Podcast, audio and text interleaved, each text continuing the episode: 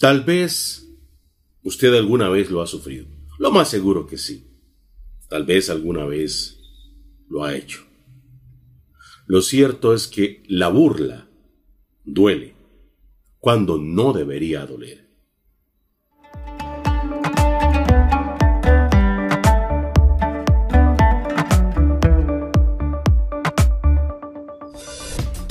Es que la burla es el medio que usan, que emplean las personas ignorantes, los acomplejados, para sentirse sabios, para sentirse superiores que aquellas personas de las que se están burlando. ¿Por qué me burlo? Para minimizar. ¿Por qué me río? Porque de alguna manera yo he hecho eso alguna vez y me he sentido mal.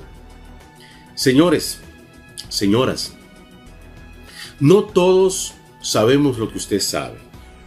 No todos tenemos el conocimiento, la cultura que usted tiene. ¿Cómo agarra usted el cubierto, el tenedor para comer? La cuchara.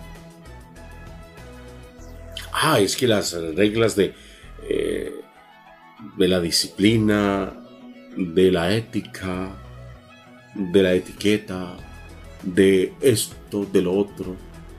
Señoras y señores, nadie nace aprendido.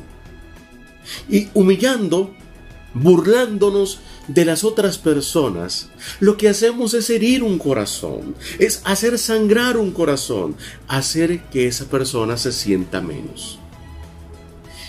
La persona que es buena, la persona que es humana, llega y se acerca a aquella persona que no sabe y en vez de burlarse, le dice, la forma de hacerlo es esta. A ver, practiquemos, hagámoslo.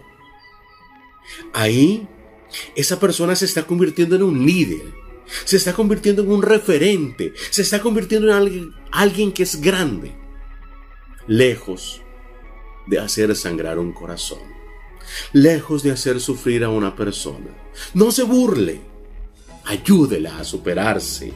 Así usted se convierte en alguien grande, grandioso, en vez de un vil burlesco.